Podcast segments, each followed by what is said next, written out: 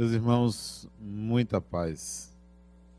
Quando eu vejo uma pessoa grávida, ou alguém me diz que fulana engravidou e que eu conheço a pessoa, eu sempre me pergunto quem está vindo, quem é que está voltando. É um espírito ligado a ele, ligado a ela, ligado a quem? Em geral, os pais, principalmente a mãe, pensa que o filho é dela, pensa que está ligado a ela, o que é normal, o que é natural. Mas nem sempre o espírito tem essa relação afetiva, positiva com os dois, com um ou com outro. Mas é uma curiosidade que me afeta quem é esse ser que está vindo. É claro que ele está vindo por ele, ele está vindo para ele. Assim foi, assim é, assim será.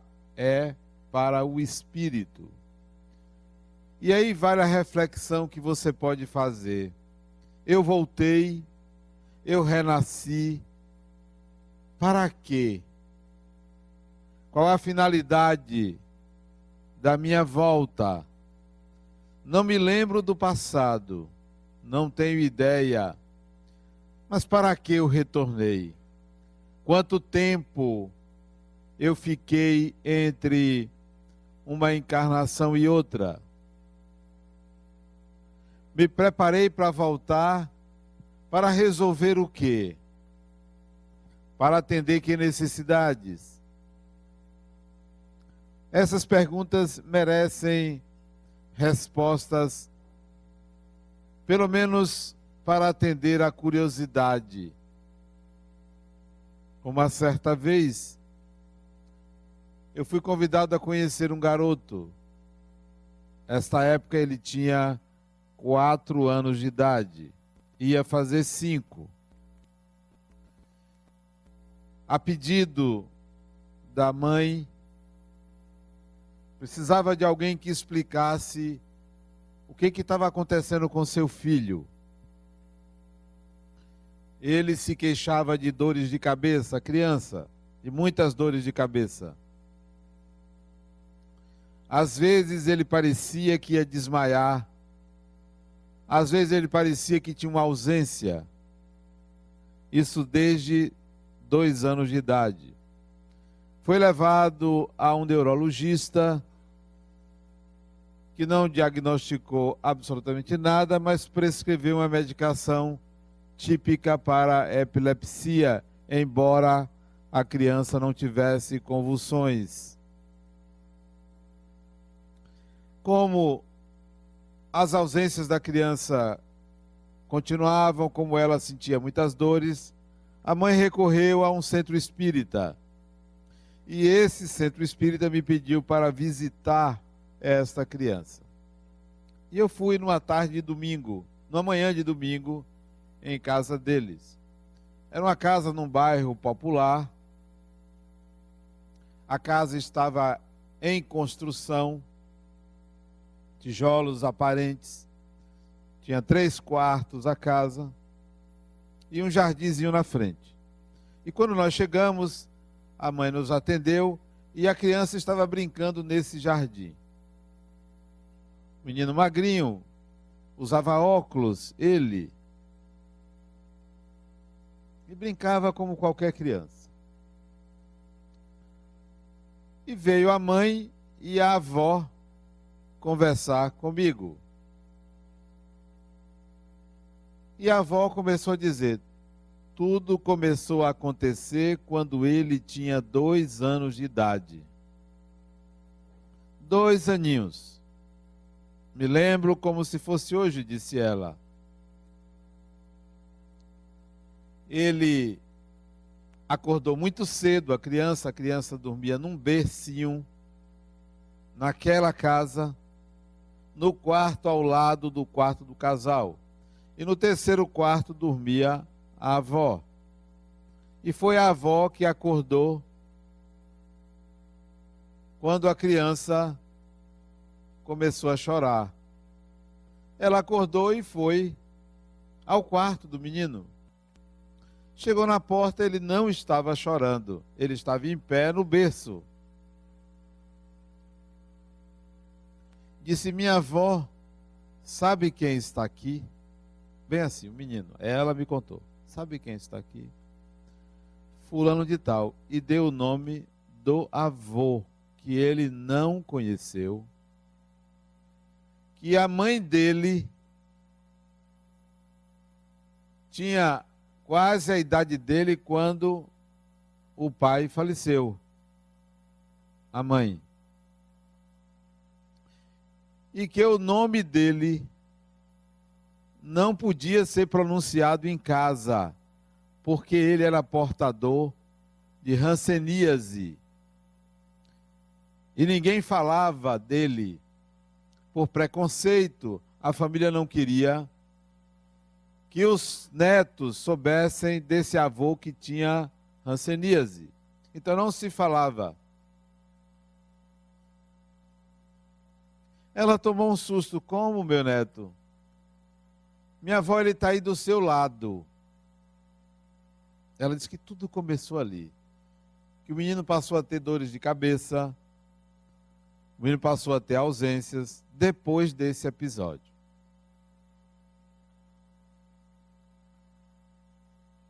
E ela foi contando os eventos que se sucederam a essa possível visão do menino.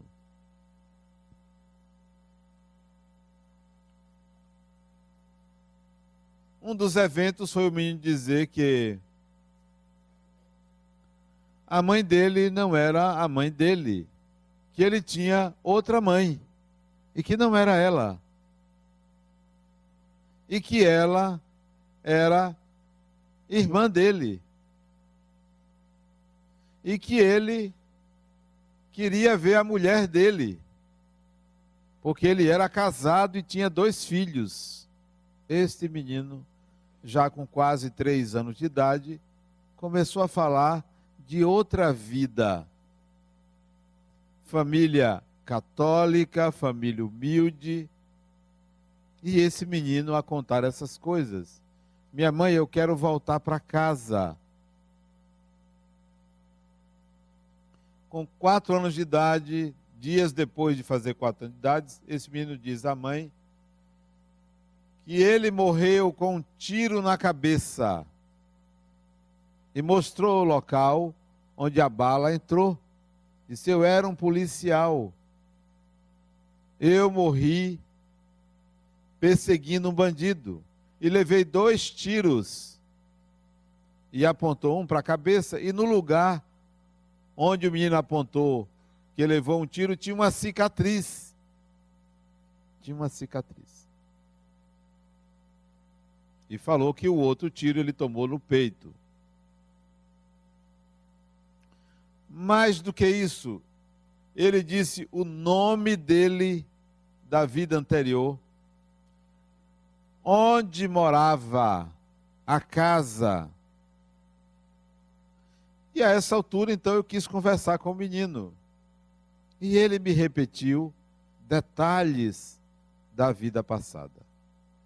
Mais do que isso, você se lembra onde você morava? Lembro, tio. Rua tal, número tal. Quer que eu desenhe a casa? Eu quero. Ele foi no quarto dele, pegou uma folha de papel em branco, um lápis e desenhou uma casa. Como é que uma criança desenha uma casa? aquela casa padrão, né? Que se desenha com uma porta. Não, ele desenhou a planta baixa da casa. A planta baixa, ele não desenhou uma casa. Ele mostrou para mim, aqui era a cozinha, aqui era o meu quarto com minha mulher, aqui era a sala, aqui era o banheiro. Ele desenhou a planta baixa da casa. Esse garoto. E isso tudo aconteceu na cidade de Feira de Santana. E ele disse: Onde morou? rua e número. As dores de cabeça, os sintomas que ele apresentava vinham do processo de desencarnação anterior, razão pela qual é possível nós identificarmos alguns sintomas da vida atual como relacionados ao que ocorreu conosco na vida passada. Mas eu me lembrei do caso desse garoto porque eu estive há duas semanas atrás em São Paulo fazendo palestras em Bauru. Tive contato com uma pessoa de uma cidade chamada Penápolis, onde se deu uma lembrança de outra vida, para mim, interessantíssima. Interessantíssima.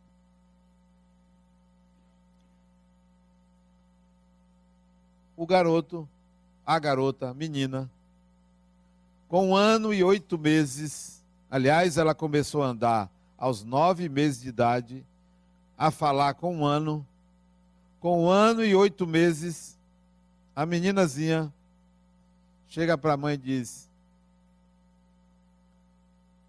Minha mãe, eu nunca mais vou fazer aquilo que eu fiz. O que você fez, minha filha? Eu me matei. Tomei veneno. A meninazinha, eu me matei, eu tomei veneno. Era um líquido vermelho, disse a criança. A mãe se assustou. Era um líquido vermelho.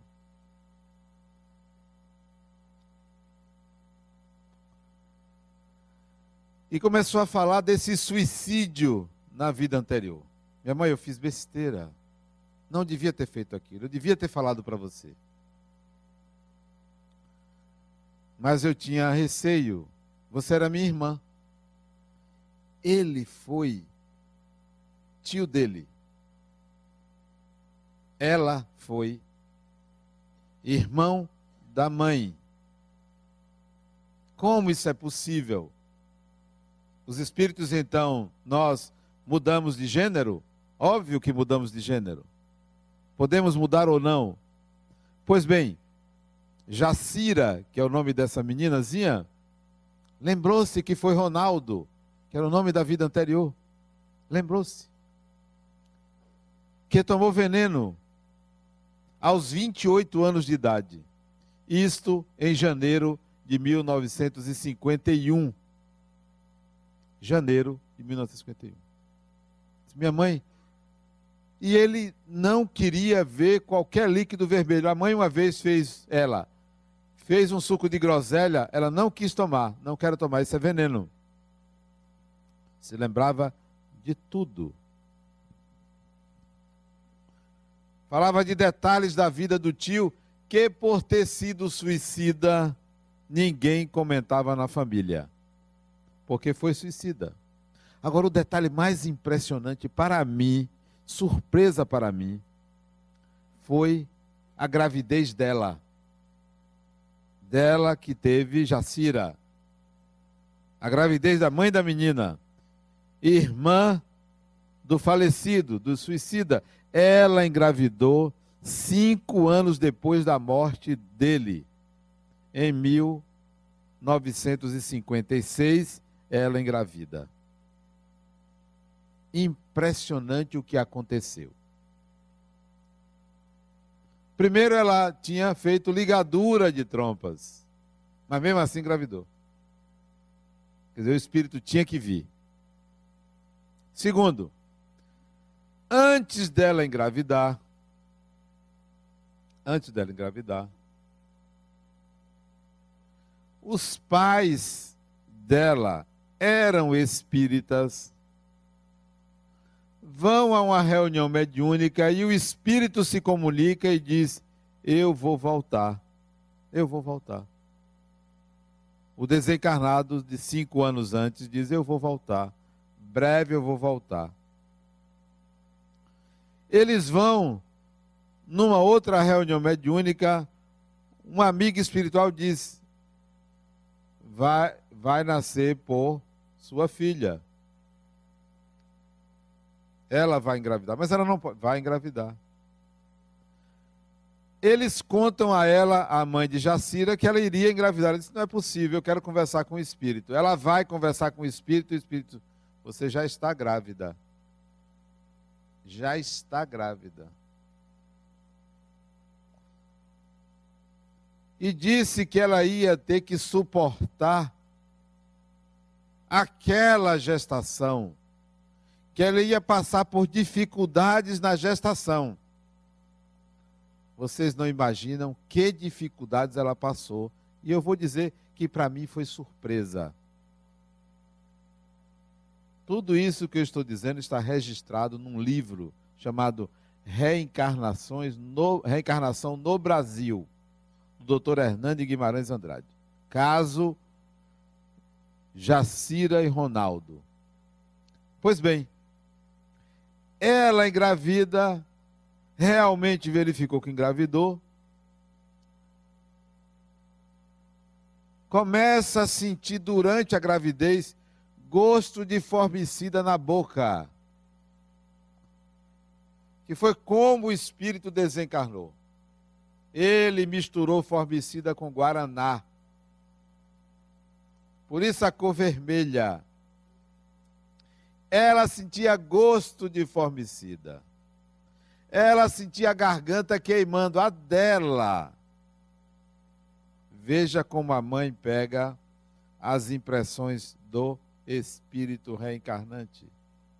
Ela não era suicida, ela não tinha problemas de acidez. Teve um período, ela grávida de Jacira, a boca toda de afta em carne viva, por causa do que acontecia com o reencarnante. Ela sentiu os sintomas do suicida. Eu não imaginava isso. Mais do que isso, Jacira, Ronaldo renasce, bota o nome de Jacira. A meninazinha, a uma certa altura, se eu não me engano, com quatro anos, disse: Minha mãe, eu preferia ser chamada de Ronaldo e não de Jacira. Mas, mas, mas minha filha, Ronaldo é nome de homem. Tem problema, porque você botou um nome parecido. Eu prefiro Ronaldo. Certamente queria ser chamado de Ronaldinha, né? Ronalda. A menina dizia isso. O que também me surpreendeu é que ela renasceu sem nenhuma sequela do suicídio. A mãe pegou as sequelas. Como se a mãe fosse um mata-borrão, um chupa-cabra que atraiu todos os sintomas do suicídio que o espírito cometeu. A mãe absorveu. E eu pergunto: será possível isso? Isso é relato científico. Isso é pesquisa. Isso não é uma história inventada. Hoje, quando a menina foi foi entrevistada, ela tinha 17 anos. Foi 1974. Para 2015 são 41 mais 17. Ela deve ter hoje 58 anos. Se não desencarnou. Quando a menina começou a se lembrar que foi o tio que se suicidou, a família fez questão de fazer ela esquecer essas informações, porque tinha receio que quando ela chegasse na mesma idade, ela tentasse se matar. Mas ela disse à mãe: Minha mãe, jamais vou fazer isso. Pequenininha, nunca mais vou fazer isso. Eu fiz uma besteira muito grande. E ela, desculpe, ele, Ronaldo, por que, que ele se matou? Ele não estava depressivo ele chegou para uma tia e disse, para uma irmã, não para, para a atual mãe dele, para uma outra irmã e disse: Olha, eu vou me matar, mas não diga a ninguém. Se você disser, você vai ver comigo. Ele chegou a avisar para uma irmã que ele iria se matar. Ele se matou porque ele tinha problemas mentais. Ele tinha problemas mentais. Não foi um suicídio totalmente consciente. E ele disse, quando ele ia reencarnar, um ano antes dele reencarnar, na reunião mediúnica, ele disse que fez aquilo também pressionado por espíritos obsessores. Ele não estava sozinho no ato insano dele. Ao se lembrar como criança, ele se arrependia do que ele fez. Talvez pelo fato de não ter sido um ato totalmente consciente, Talvez porque vinha de um deficiente mental, ele não ficou com as sequelas. Eram mínimas e foram absorvidas na gestação. Vale dizer também que alguns espíritos, como nós, casca grossa, atrasados, perturbados, quando queremos voltar e a mulher consegue engravidar, em alguns casos, ela perde o bebê porque o espírito não consegue grudar, não consegue se fixar naquele corpinho em formação. Aí acontece o aborto natural. Ou nem consegue nidar, nem consegue descer para colar no útero. A mulher nem sabe que engravidou, porque o espírito não tem condições de gerar um embrião. Então, Jacira ou Ronaldo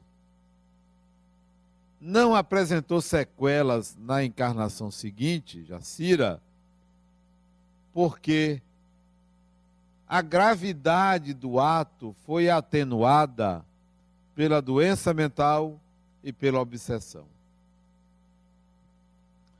Será que no passado alguns de nós aqui, um de nós foi suicida? E a gestação os, processos, os problemas, as dores passou para a mãe, que absorveu, naturalmente absorveu o que houve. Eu já vi relatos diversos de mulheres grávidas. Eu me lembro que minha mãe dizia, acho que é na gravidez de um dos outros nove irmãos, você sabe que minha mãe teve dez filhos, nove problemas.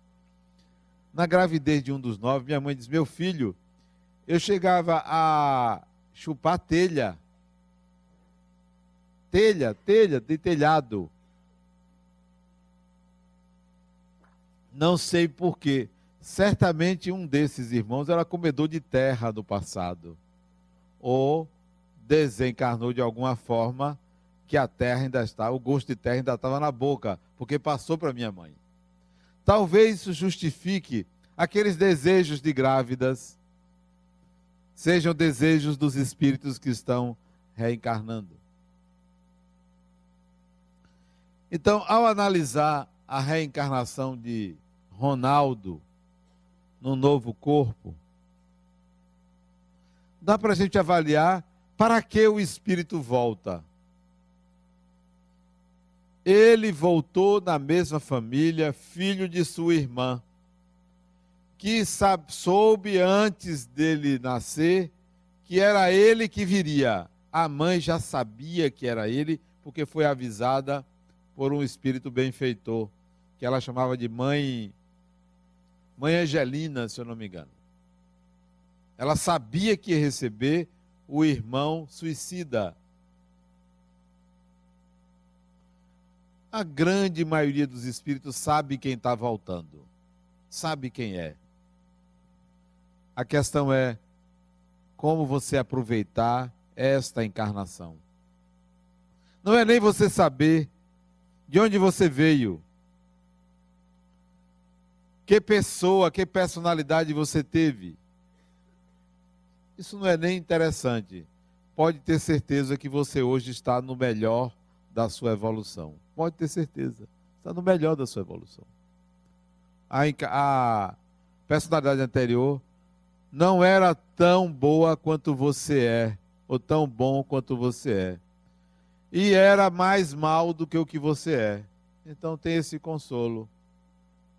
Tem esse consolo. Não precisa saber. Pode ter certeza que a maioria aqui não tem mais do que cinco, seis encarnações no Brasil. Cinco ou seis encarnações no Brasil. Ou é a primeira, ou é a segunda, ou é a terceira, ou é a quarta, ou a quinta, ou a sexta. Porque antes disso, estava lá na Península Ibérica, estava na Europa, estava na América Central, estava na Ásia, estava na África, porque o espírito não tem pátria, não tem pátria. Você hoje diz que você é brasileiro, mas você já foi muitas outras nacionalidades. É circunstancialmente brasileiro, mas você é cidadão do universo, você nem é cidadão da terra, porque tem espíritos que vieram aqui de outros orbes então, essa nacionalidade exacerbada é um complexo perigoso. Ah, eu me orgulho de ser. De ser o que, cara pálida? Se você já reencarnou em vários lugares, me orgulho de ser brasileiro, me orgulho de ser americano, me orgulho de ser francês. Você é espírito. O que, que a divindade faz? Deus tem umas coisas que impressionantes. Se tem um país que é inimigo de outro, ele faz com que espíritos que nasceram nesse país reencarnem no outro, para diminuir o ódio entre nações. Quantos brasileiros não reencarnam na Argentina? Quantos argentinos não reencarnam aqui? Quantos torcedores do Bahia não reencarnam torcedor do Vitória? Olha. Quantos? Fico falando de vice, vice, vice. Isso é para descontar, porque na anterior era um Vitória. Aí nasce como Bahia, aí fica falando mal do outro. A divindade faz isso, ó, para que a gente entenda que somos todos filhos de Deus, somos todos espíritos. Tanto faz nascer aqui, nascer ali, nascer acolá. Ter esse ou aquele gênero. Ter esse ou aquele gênero. Nós somos espíritos. Vamos reconhecer o nosso nível de evolução, não é pelo país que a gente nasce, não é pelo tamanho, não é pela cor, não é pelo gênero, não é pela posição social, não é por nada disso. Como é que se reconhece a evolução de um espírito? Não é pela santidade, não é pela santidade alguns casos de espíritos que hoje se destacam são figuras respeitadas que há duas, três, quatro encarnações atrás estavam matando um bocado de gente. Não se mede a evolução do espírito por uma encarnação. Não se mede. Como é que se mede a evolução do espírito? Como é que se pode medir a sua evolução? Primeiro que você não pode comparar com outra pessoa. Dizer eu sou mais evoluído do que fulano.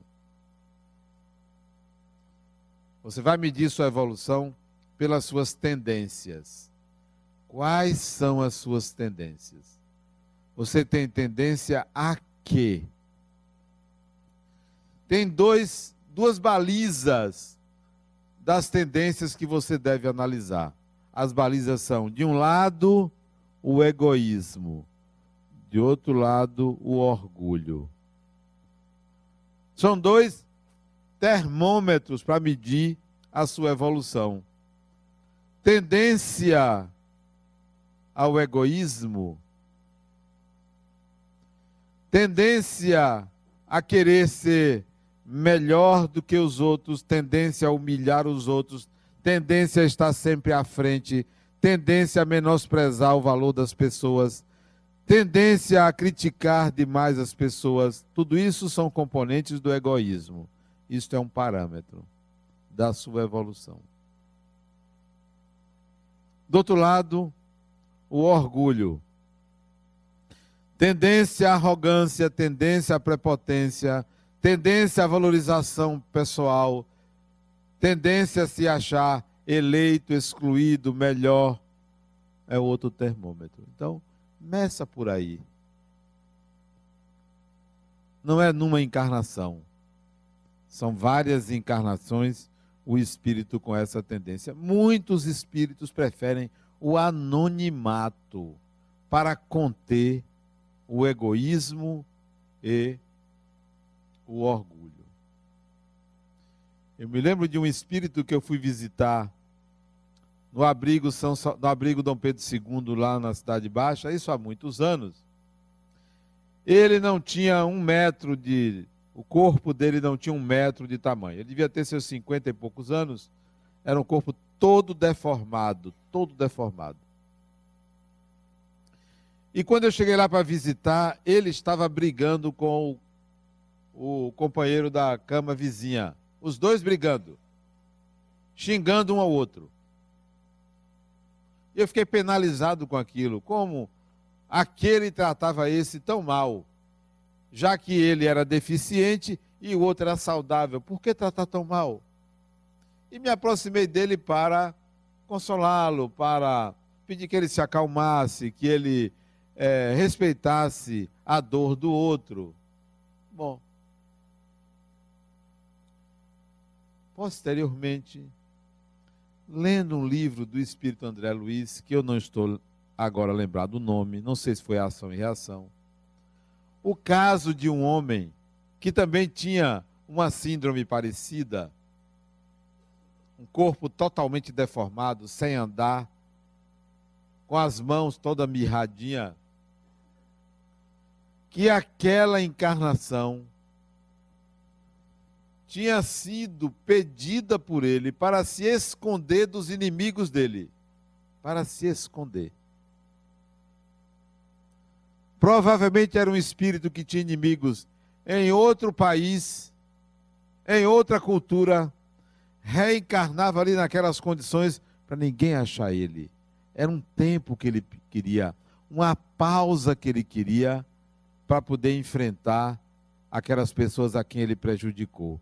Às vezes na vida, nós precisamos de uma pausa, de uma parada, de um freio.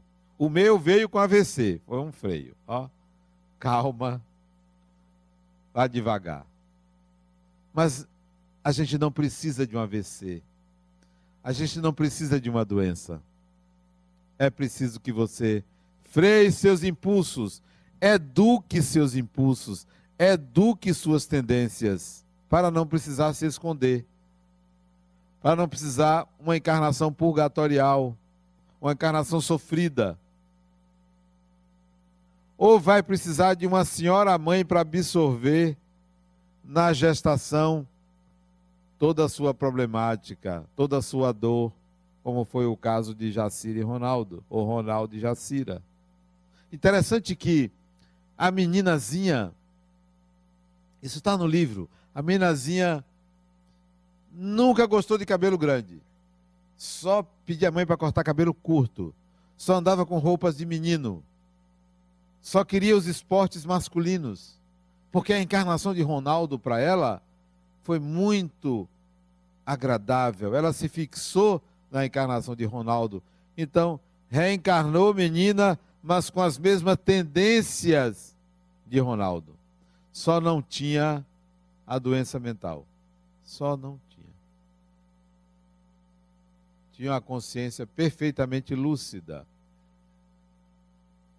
Nossas tendências revelam o nosso nível de evolução. Nossas tendências. O pensar, o sentir, o agir, o desejar, vai revelar em que nível você se encontra. Eu estava conversando com uma paciente minha, segunda-feira, terça-feira. Ela disse assim para mim: Adenal, o que é que você pensa de mim? Eu disse: Não pergunte. Não pergunte. Não, mas eu quero sua sinceridade. Não pergunte, querido. Você está preparada para ouvir o que, é que eu acho de você? Se eu mais ou menos esqueci, então por que, que você está perguntando? Você quer que eu diga? Ela disse, eu lhe procurei, ela é minha paciente já há uns três anos.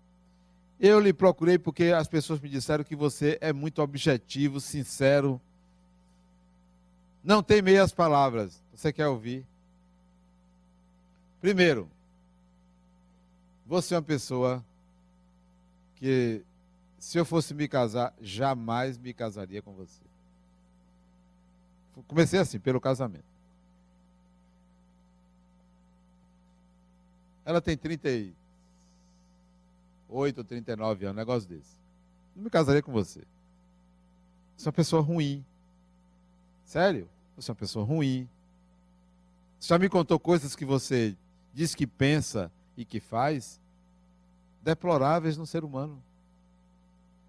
Quer mais? Se diga, pode bater. Você é uma pessoa egoísta, você é incapaz de ajudar um ser humano. E para mim o pior defeito que existe é o egoísmo no ser humano, não ajudar a pessoa. Você lembra daquela vez que você chamou uma amiga para sua casa para jantar na sua casa e você aproveitou para falar mal dos amigos dela, para minar a amizade dela com as amigas por ciúme. Você é capaz disso. Quer saber mais? Diga. Eu não sei como é que a pessoa paga para ouvir isso. e aí eu descasquei. Descasquei. Você é uma pessoa ruim. Ruim. E pior que não é só você, não. Muita gente que anda com você também é ruim, porque o ser humano guarda uma ruindade e esconde dos outros. E você parece que faz questão que as pessoas vejam a sua ruindade. Tendências são tendências. Por uma vaidade, por um desejo de aparecer, por ser uma pessoa inescrupulosa. Quanta gente inescrupulosa.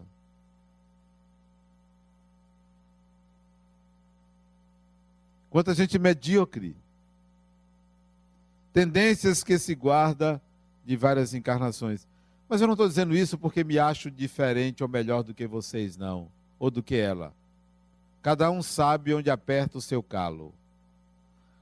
Quem não sabe os seus defeitos começa a ver só nos outros. Eu sei os meus. Sou capaz de enxergar os dos outros por profissão, mas sei enxergar os meus. Por que nós temos essas tendências ruins? Temos as boas, mas por que temos as ruins? Porque a gente vem de uma história, de uma civilização calcada em cima do medo, da culpa,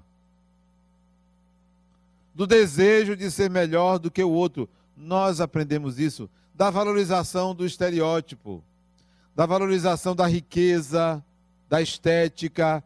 Nós aprendemos isso. Quem aqui quem aqui não viveu a experiência da mãe ou do pai exigir que você seja o melhor, que você tire boas notas, que você se sobressaia? É o orgulho dos pais. Isso se passa de geração para geração. Não. Melhor seria você dizer assim: ó, oh, meu filho, passe. Estude para passar. Escolha uma profissão e seja feliz. Seja feliz. É triste ver uma pessoa se desencantar com o filho que faz uma escolha para ser feliz diferente do que os pais quiseram. É triste ver isso. Essa é nossa civilização. Por isso que a gente guarda essa ruindade. Porque aprendemos isso. Passa de geração em geração. Eu recebi uma mensagem na página pública do meu nome, Uma pessoa dizendo assim, Adenal, você falou numa palestra, eu não sei quem é ela, talvez até esteja me assistindo.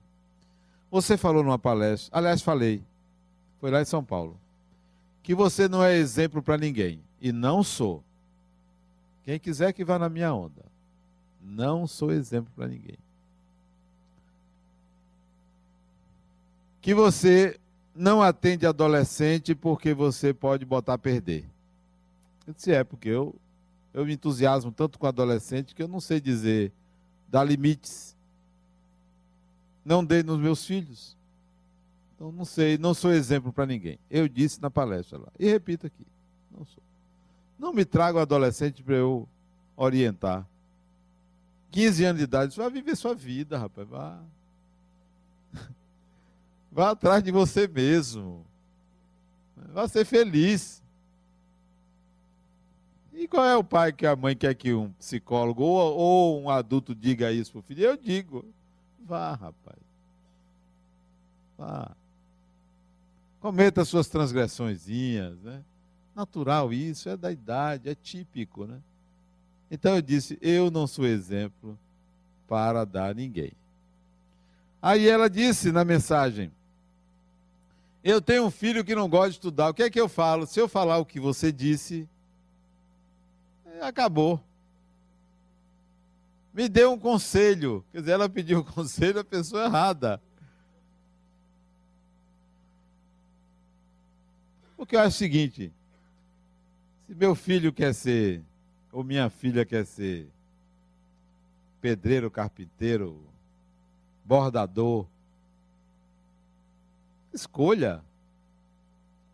Eu não vou dizer faça isso, faça aquilo, porque vai ser projeção minha. Você gosta de fazer o quê? O que você gosta de fazer? Vá, faça.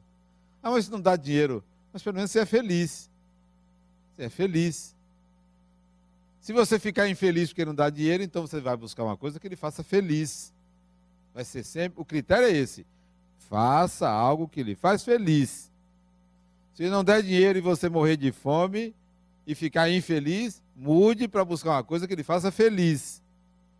Mas as pessoas querem buscar algo, primeiro, pela importância, pela relevância, pelo status. É aquela questão do servidor público. Quer fazer concurso para ser servidor público não quer fazer concurso para ser servidor, porque ninguém quer servir, quer fazer concurso para encontrar estabilidade. Não é para ser servidor. Não tem carreira. Assim, minha mãe, quando eu crescer, eu quero ser servidor público. Não tem, nem. Ninguém quer isso. As pessoas querem porque dá estabilidade financeira. E não é feliz. Vive uma vida inautêntica não quer ser servidor. Servir, não quer. Chegar lá, você vai pedir ajuda. Ontem, anteontem, ontem, eu fui no banco depositar um dinheiro. Cheguei lá, cinco para as quatro, ontem de tarde. Cinco para as quatro. Entrei no caixa eletrônico. Quando fui botar, estava escrito assim: esse valor só vai ser lançado amanhã. Eu cheguei 5 para as 4 já amanhã. Aí fui no outro. Outro caixa. 3 para as 4, 2 para as 4. Quando fui botar, só amanhã. E eu precisava do dinheiro, porque minha conta estava no vermelho. Eu só ando no vermelho, né? Aí eu cheguei para o rapaz e disse: Olha, por que, que não deu quatro horas? Ele estava uniformizado. Por que, que não deu? Não deu quatro horas e o meu dinheiro só vai valer para amanhã?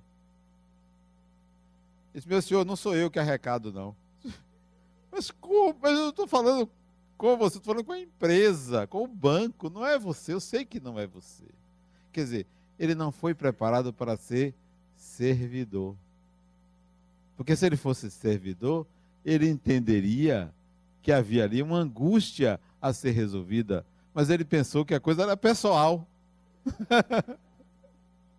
é assim que a gente encontra. Os servidores tratam a gente como se fosse uma coisa pessoal, como se estivesse agredindo a pessoa. Aí eu disse: Não, rapaz, não é. Sei que não é você, mas não tem alguém que possa me ajudar aqui. Ele ficou parado. Disse, eu estou falando com você. Ele ah, fala com aquele ali. Eu chego a dar risada. Porque é hilário isso, a pessoa não está preparada para servir. Aí eu tive que falar com o outro que disse, não, realmente só amanhã, mas entre aqui que eu vou vou lhe ajudar. Entrei, aí eu entrei no banco, só que quando eu entrei no banco, tinha tanta gente que ele sumiu. Ele ia me ajudar, mas eu fiquei sozinho ali. Eu digo, sabe uma coisa? Eu vou é me embora. Amanhã eu deposito esse negócio. Eu desisti. Quando eu ia saindo pela porta giratória, ele me chamou, ô, meu senhor, vem cá. Aí me levou lá e depositou. Eu quero dizer que, não, nossas tendências falam mais alto quem nós somos. Nossas tendências. Não é nosso nome, não é nossa estética. E é você quem sabe disso. Mas se de um lado eu estou dizendo a você que você tem tendências ruins, do outro lado você também tem tendências boas. Cadê elas? Coloque elas a serviço da sua evolução. Tendências boas não é ser uma pessoa educada. Ser uma pessoa educada é obrigação, não é tendência, não. É obrigação.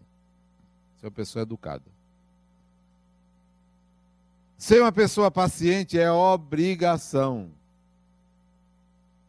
Ser uma pessoa cordata é obrigação. As tendências boas são aquelas que impulsionam você para o melhor. As tendências boas são aquelas que impulsionam você para ter entusiasmo.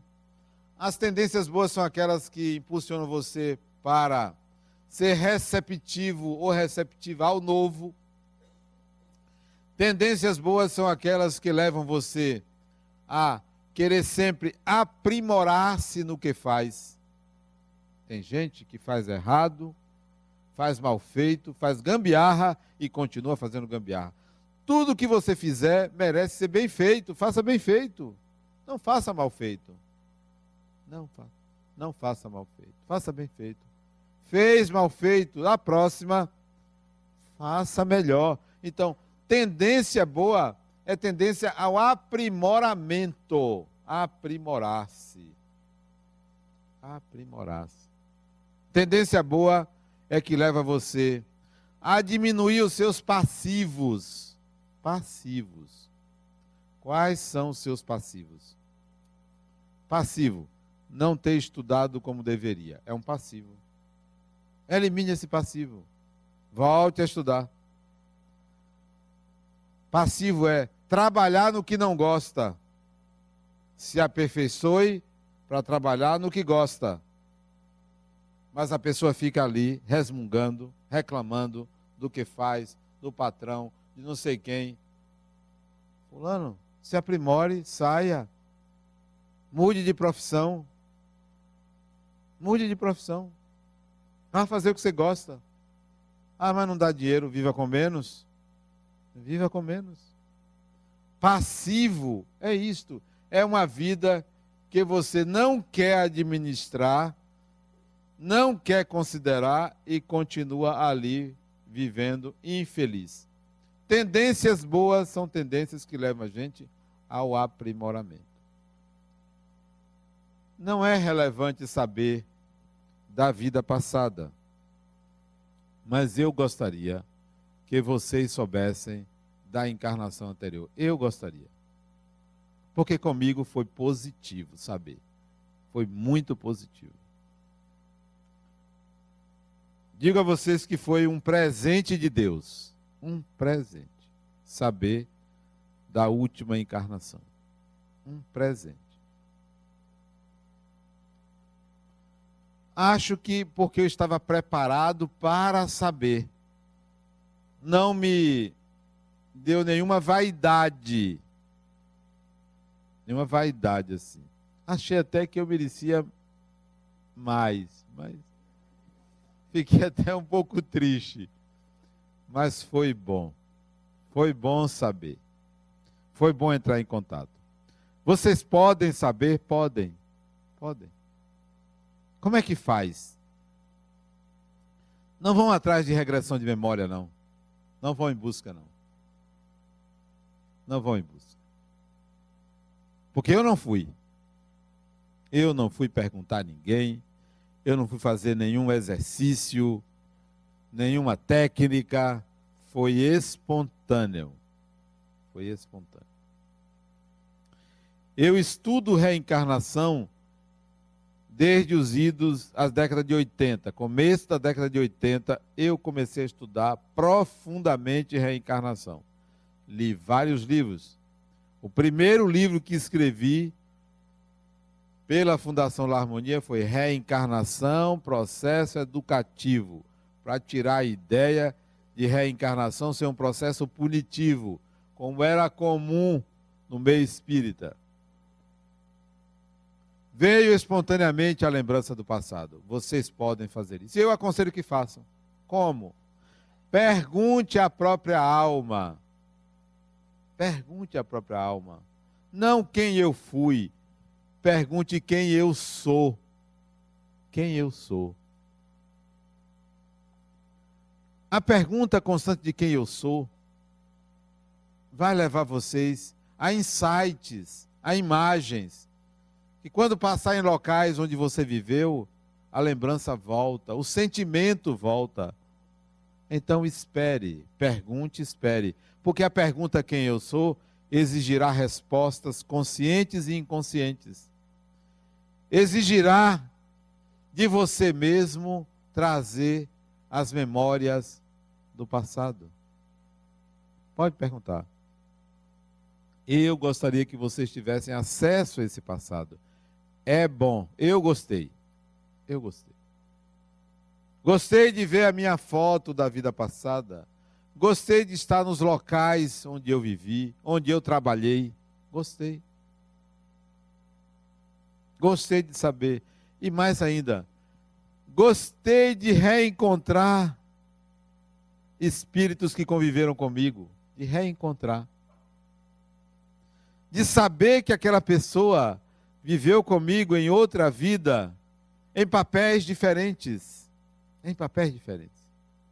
E entender que é irrelevante se foi pai, mãe, irmão, filho, filha, marido, mulher, isso é irrelevante. Irrelevante. Porque o espírito lida com o espírito, não lida com a função do corpo com a função que teve na terra. Até um consolo para você, desencarnou, não será mais seu marido. Pode ficar despreocupada. Não terá direito sobre você. Desencarnou, não será mais sua esposa. Não terá mais direito sobre você. Aquilo aconteceu naquela encarnação não perdura a não ser que você, por um, um surto de masoquismo, você volte de novo ao lado daquela pessoa. Ninguém aguenta. De novo, Fulano. Já pensou? Tem gente que não. Gostaria muito de voltar ao lado daquela pessoa. Gostaria. Mas só que aquela pessoa gostaria de voltar ao lado de outra. Já era.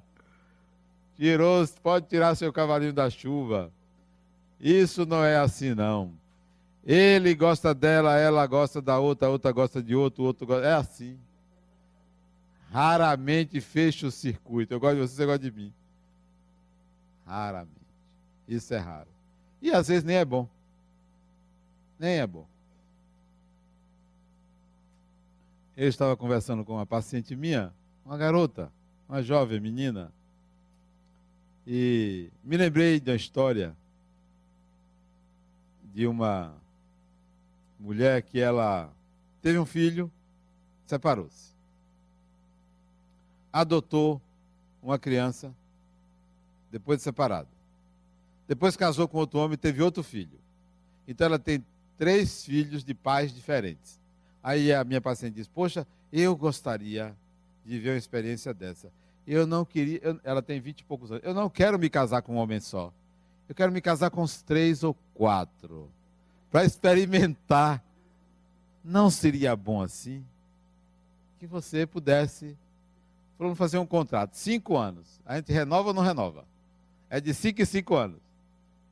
Quando chegar no 31 de dezembro, a gente vai perguntar: queremos continuar? Se quer, continua. Se não quer, já está no contrato, está separado. Aí, outro, outro, outro. Assim é nas várias encarnações. Você se casa com um, se casa com outro, se casa com outro. Tem um filho aqui, tem um filho ali. Quem hoje foi seu irmão, amanhã pode ser seu filho, seu marido. Quem hoje é seu marido, pode ser amanhã seu filho, seu pai. Sua... Isso daí é secundário para o espírito. É secundário. Por que, que a gente não lembra para não fazer confusão. Já pensou? Se você sabe que aquele fulano que hoje é seu marido, foi seu pai, foi seu filho, foi sua mãe, é uma confusão que não tem tamanho. Então a gente esquece essas funções.